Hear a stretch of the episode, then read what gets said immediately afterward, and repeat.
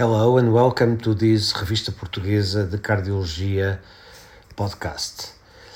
My name is Nuno Cardim and I am the editor in chief of the journal and I will summarize the issue of June 2023.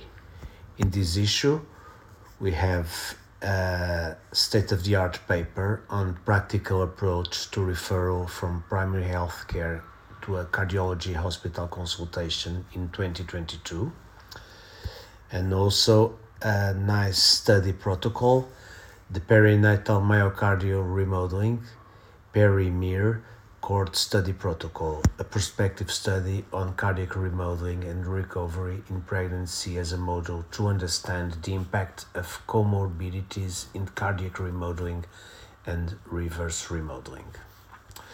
We have five original articles, one on pulmonary embolism, blueprint for developing an effective pulmonary embolism response network.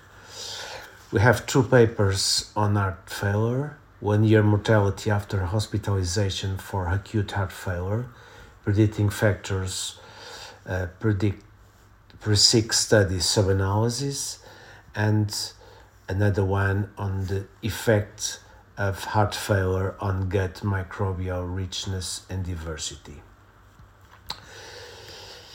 But we have more. We have three papers on uh, coronary artery disease, percutaneous versus surgical revascularization of unprotected left main coronary artery, data from the Portuguese Registry of Acute Coronary Syndromes, and five year morbidity and mortality of patients with ischemia with non obstructive coronary artery disease and myocardial single photon emission computed tomography perfusion.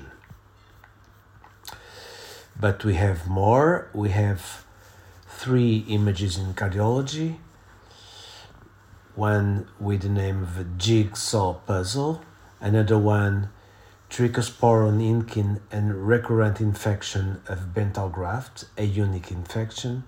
And the last image in cardiology is uh, on percutaneous mitral valve repair in a multi-operated congenital heart disease patient, the importance of alternative echocardiographic views.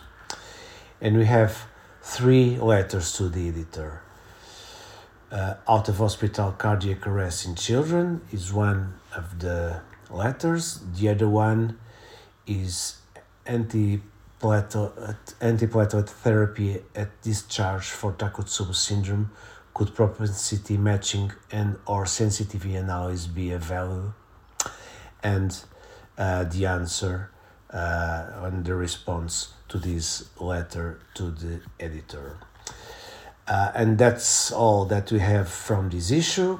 Thank you for listening. Thank you for reading. Go to our website to read the papers www.revportcardiol.org. Um, and uh, please stay tuned and come back for next releases. Thank you.